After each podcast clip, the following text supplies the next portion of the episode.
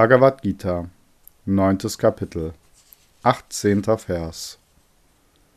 Ich bin das Ziel, der Erhalter, der Herr, der Beobachter, die Wohnstatt, die Zuflucht, der Freund, der Ursprung, die Auflösung, die Grundlage, die Schatzkammer und der unvergängliche Same.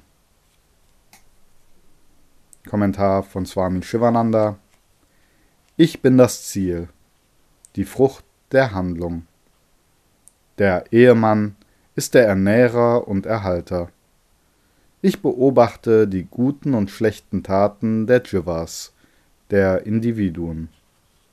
Ich bin die Wohnstadt, wo alle Lebewesen weilen.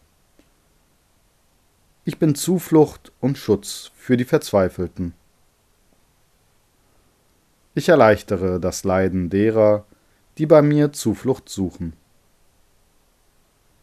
Ich bin der Freund, das heißt, ich tue Gutes, ohne dafür etwas zu erwarten. Ich bin die Quelle dieses Universums. In mir löst sich die ganze Welt auf.